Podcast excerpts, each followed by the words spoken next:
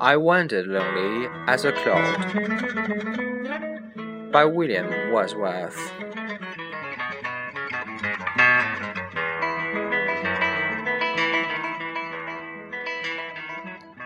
I wander lonely as a cloud that floats on high over vales and hills. When all at once I saw a crowd, a host of golden daffodils, beside the lake, beneath the trees, fluttering, dancing in the breeze. Continuous as the stars that shine and twinkle on the Milky Way, the stretching, never-ending line along the margin of a bay.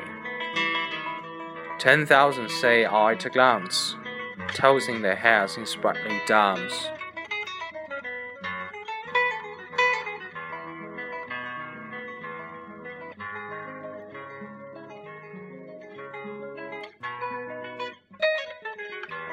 The waves beside them danced, but they all did those sparkling waves in glee.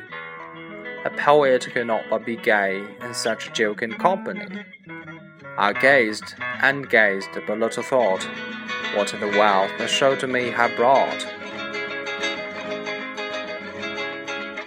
For oft when on my couch I lie, in vacant or in pensive mood, they flash upon that inward eye, which is the bliss of solitude. And then my heart with the pleasure fills, and dances with the daffodils.